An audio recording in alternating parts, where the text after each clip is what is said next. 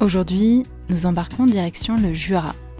Notre invité du jour, Thomas, propose de découvrir comment créer un espace sacré.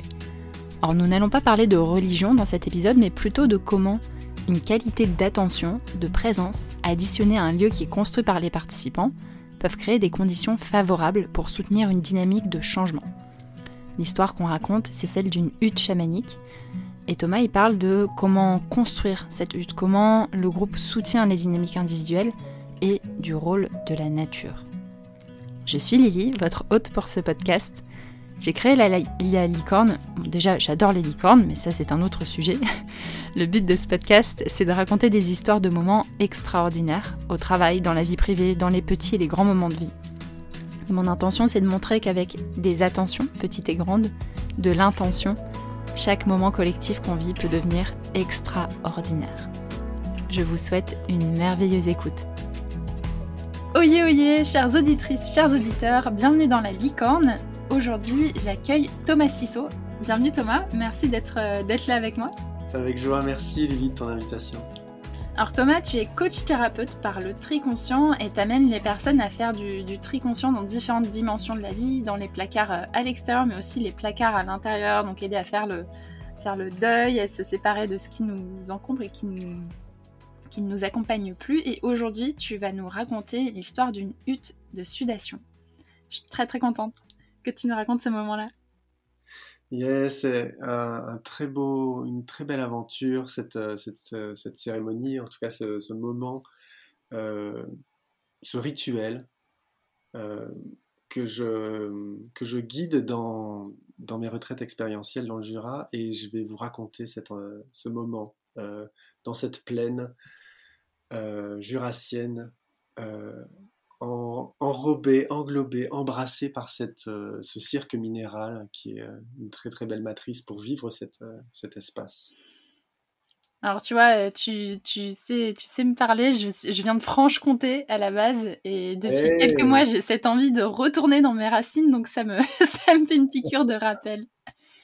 Yes, les racines. Et c'est vraiment ce moment de revenir à l'essentiel, de revenir mmh. aux, aux, quatre éléments pour vivre ce mystère du cinquième, justement. Hmm. Hmm. Alors, avant que tu nous racontes ça, j'ai une question brise-glace pour toi. Est-ce que tu es prêt? Allez, go La question que j'avais envie de te poser, c'était quel était ton dernier moment d'audace? Et si tu pouvais me le raconter euh, ben, c'est d'avoir accepté l'invitation de France 3 il y a deux jours pour aller faire un plateau télé. Oui, c'est voilà, c'est un coup de fil et voilà, j'avais déjà fait une télé, puis d'un coup, euh, il voulait un, expert sur le tri et, et j'ai osé dire oui parce qu'il y avait un endroit de moi qui dit bon, ok, j'ai quand même évolué depuis euh, depuis cinq, même euh, depuis huit ans, où je ne suis plus sur le tri pur des placards, je suis sur le tri euh, plus subtil, comme tu l'as dit en intro, de ce qui nous empêche finalement à, à être dans sa clarté et sa légèreté. Et ben, j'ai quand même osé y aller, même si j'avais euh, bougé.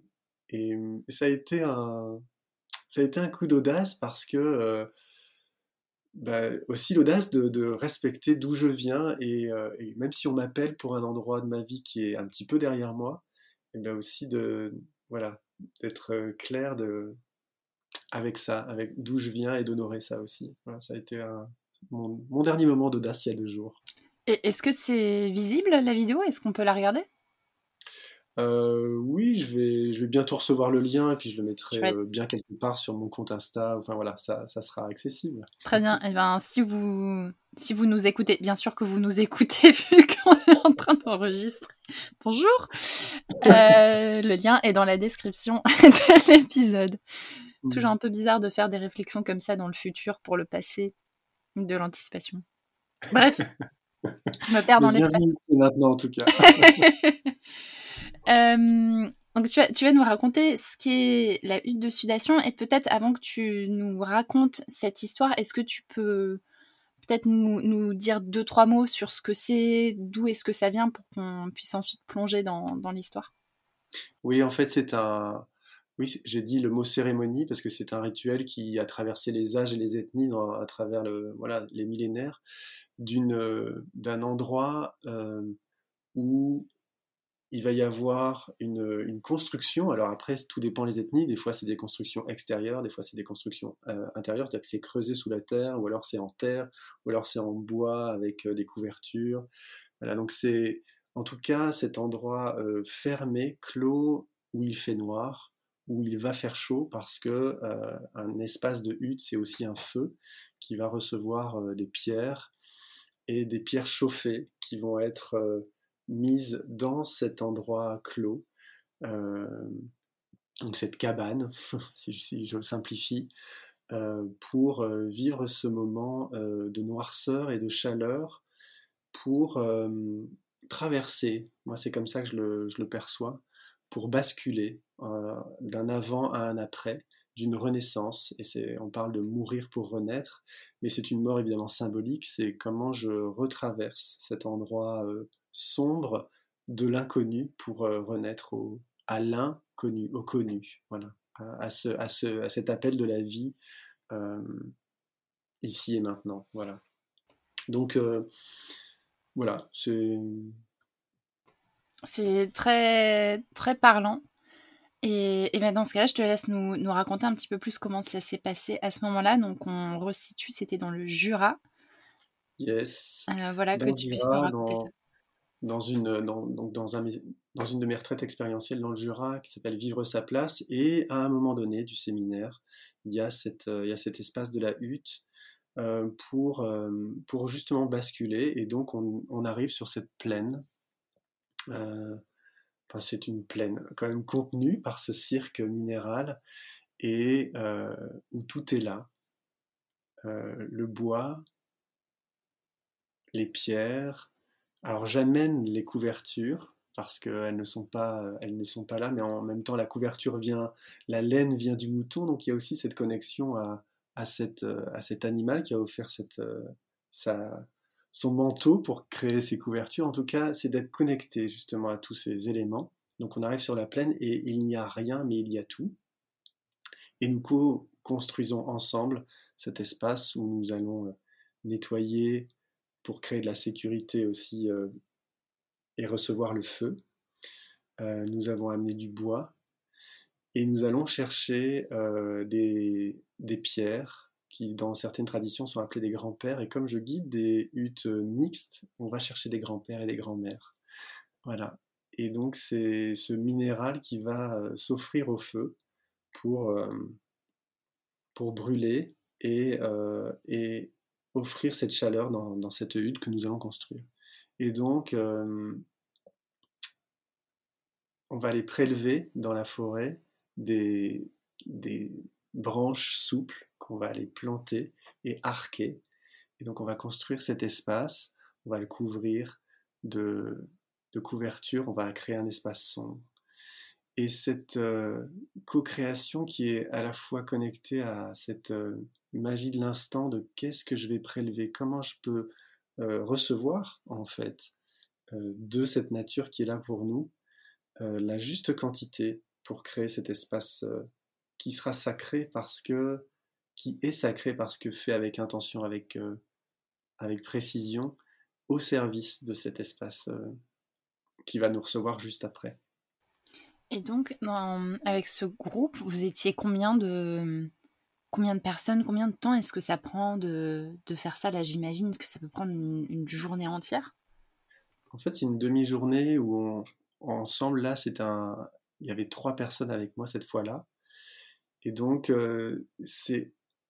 Ça qui est beau en fait, c'est qu'à la fois on est chacun, il y en a qui sont dans la forêt pour prélever le bois, il y en a euh, qui sont en train de, euh, nettoyer l'espace pour que ça soit sécurisé, creuser le trou pour recevoir les, les pierres qui vont arriver dans cet espace sombre.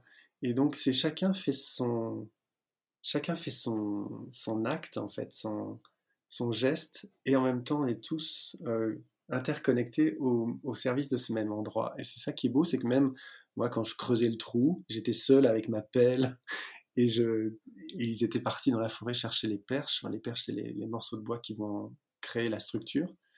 Et en même temps, je les entendais et en même temps, j'étais seul. Et c'est là où c'est beau parce que ça nous connecte et ça nous, ça nous précise que finalement on n'est jamais seul, et du coup ça ouvre cet espace de, conscience sur le fait que euh, la générosité de cette, euh, de cette nature qui fait que on, reconnecte en fait notre propre générosité, notre propre présence en fait à, chacun, à soi et à l'autre. Donc voilà, on était quatre et, euh, et ça s'est construit en, ouais, en, deux heures, c'est construit. Donc c'est assez court et en même temps, il y a ce temps qui s'arrête. Et il y a, ce, il y a aussi cette expérience de, goûter le temps, de faire la chose adéquate pour que ça se fasse. Et si à un moment, parce que effectivement ça prend de l'énergie, c'est à la fois doux, parce qu'il y a de la...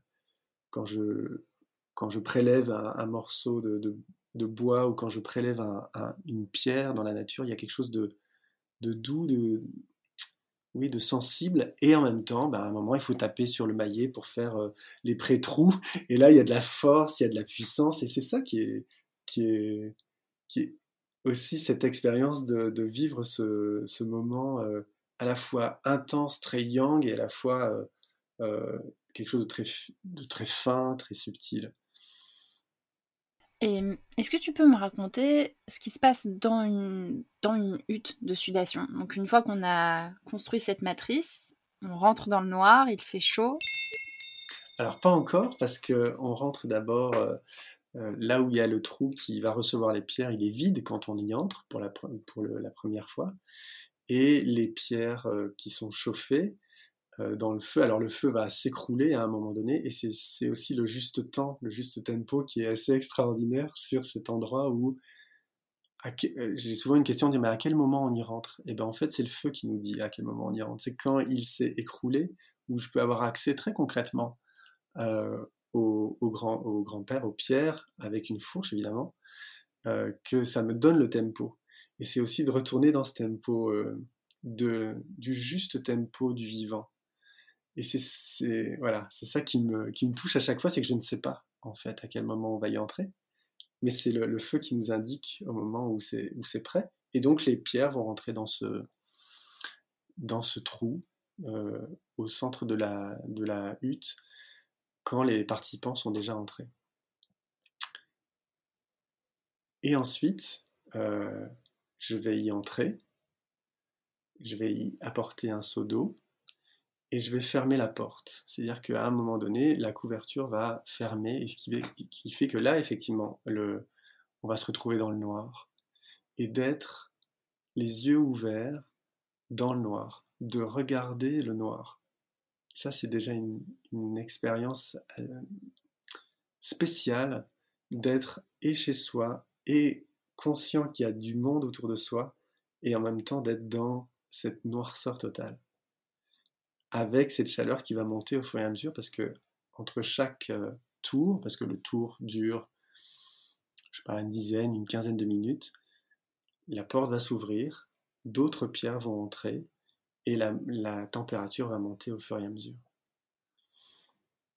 Pour euh, vivre cette aventure euh, d'être mis finalement petit à petit face à ses limites, face à, cette, à cet endroit inconfortable et de plonger dans l'inconfort pour euh, basculer dans, ce, dans cette euh, nouvelle, euh, dans ce nouveau confort.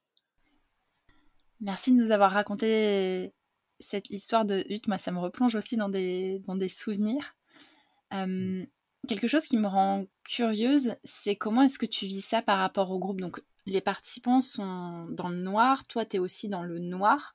Est-ce que chacun est un petit peu dans sa bulle individuelle? Est-ce qu'il y a des conversations qui se passent? Comment, comment est-ce que ça, ça marche?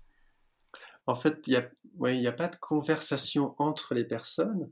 En revanche, il y a, y a comment dire, une, dire, une conversation commune, collective, avec ce qui se passe au centre, avec ce, ces, cette alchimie qui est en train de se faire très pragmatiquement entre la chaleur et l'eau et cette transformation instantanée en vapeur, parce que l'eau est versée sur les pierres chaudes et du coup il y a, cette euh, expérience et cette conversation vraiment avec ce qui se passe très concrètement, de qu'est-ce que ça me fait, comment je laisse entrer, comment je laisse sortir, parce que c'est ça qui, qui me touche profondément dans ce, dans cette, dans ce rituel, c'est que c'est à quoi je dis oui à quoi je dis non, qu'est-ce que je laisse entrer, qu'est-ce que je laisse sortir. Et donc du coup, c'est une conversation collective dans le silence guidé par les mots qui, me viennent. Et, et de vivre en fait que chacun, chacune vit son, processus personnel sur ce mouvement intérieur et petit à petit de, de sentir qu'il y a ce mouvement collectif qui est là. Donc, le groupe est en soutien par rapport aux dynamiques individuelles, si je comprends bien? Yes, et inversement aussi, c'est que la mmh. dynamique individuelle soutient le groupe, parce qu'au moment où euh, euh, ça m'arrive d'inviter à exprimer, euh, on peut exprimer de, dans le silence, mais on peut aussi exprimer très concrètement avec des mots. Et, et, le mot de la voisine ou du voisin peut m'inspirer au mien euh, en, tant que, en tant que guide, mais aussi en tant que participant, parce que je guide, mais je suis aussi guidé pour, euh, pour ce qui se passe, mais aussi par rapport à ma vie, par rapport à ce qui se passe chez moi, et, euh, et de comment ce collectif peut, peut m'aider dans mon individualité, et comment moi, en tant qu'individu, je peux inspirer, aider, guider le collectif. Ça marche vraiment dans les deux sens et puis c'est un sujet qui est pas mal revenu dans, dans ce podcast, l'idée que quand on veut faire des transformations, que ce soit des transformations sociétales comme sur les sujets du, du climat, de, des injustices, des inégalités, des discriminations, on peut certes faire le travail tout seul de déconstruction, de travailler sur ses mmh. propres, ses propres stéréotypes, les préjugés qu'on met en œuvre, et à un moment, il y a ce besoin de pouvoir se soutenir en collectif et de s'appuyer sur un groupe pour pouvoir mmh. véritablement faire une transformation. Euh, je serais curieuse de, savoir ce que tu en mmh. penses, en fait, pour toi, transformation individuelle, collective, comment est-ce que ça s'articule? Oui, euh, le mot qui me vient, c'est impact, c'est-à-dire d'avoir cette conscience que mon geste, ma décision, mon mécanisme, ma façon de faire, forcément, quand euh, elle est dans le monde, elle, elle a une, répercussion, une résonance à l'extérieur, et d'intégrer cette résonance-là pour euh, inspirer mon acte suivant. Et, c'est ça qui, moi, c'est ça qui me touche et qui me parle justement dans euh, vivre ensemble, d'être ensemble, et comment je me respecte, euh, moi, dans mon individualité, tout en intégrant sans me désintégrer, en fait, tout en intégrant l'autre sans me désintégrer. Il y a une dernière question qui me, qui me vient, qui, est, qui, est, une conversation que j'ai pas mal eue avec des amis, c'est quid de ce qui se passe quand tu reviens d'une expérience comme ça qui est qui, bouge des choses à l'intérieur, on lâche des éléments, on intègre d'autres choses et ensuite on revient dans notre quotidien où les personnes avec lesquelles on vit, on évolue, n'ont pas vécu cette expérience. Comment, comment est-ce qu'on accompagne, comment est-ce qu'on accompagne ça? Toi, quel conseil est-ce que tu, est-ce que tu donnes? Mais déjà, c'est de le dire, c'est de l'exprimer en fait. C'est de dire j'ai vécu quelque chose qui m'a bougé, et donc euh, comme mon monde a bougé, forcément ça a une résonance sur le tien, et il est possible que ça te bouge parce que j'ai bougé. Mais c'est vraiment systémique. C'est que moi j'aime beaucoup cette image de euh, du bah, d'une bassine avec des canards euh, qui flottent, puis d'un coup, y a, on enlève un canard, bah, du coup, ça fait changer tout le système, on en rajoute trois, ça fait changer tout le système, et c'est le mouvement de la vie, en fait. C'est comment euh, j'exprime tout simplement, là je suis en train de bouger. En fait, je préviens. Euh, et en, le disant à l'extérieur, je préviens les gens qui sont autour de moi, mais c'est aussi moi que je préviens en disant tiens, tu as bougé. Et ça, c'est la phase d'intégration qui est absolument euh, essentielle pour justement boucler les boucles et ne pas refaire comme on a fait euh, parce que c'est ça qui permet de d'étanchéifier toutes les étapes pour euh, bah, évoluer et, grandir là où on veut aller en fait, individuellement et, tous ensemble. Et est-ce que tu as des bonnes pratiques pour cette phase d'intégration? Yes, le silence. le silence, oui. L'intégration, ça se passe pour moi, hein, c'est ça se passe dans, dans, le silence parce que c'est là où je peux vraiment euh, entendre, écouter, parce que il y a une voix qui parle dans le silence, c'est cette voix essentielle, et si je la laisse pas me raconter comment ça se passe, euh, je peux pas, je peux pas agir euh, le pas suivant dans cette nouvelle énergie, dans cette nouvelle façon de faire.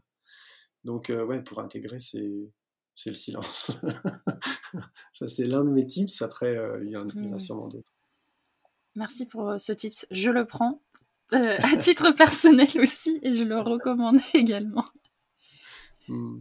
On va, on va cheminer sur, euh, sur la conclusion de l'épisode. Comment est-ce qu'on peut te, te, retrouver, suivre tes actus? Quels sont tes projets du moment?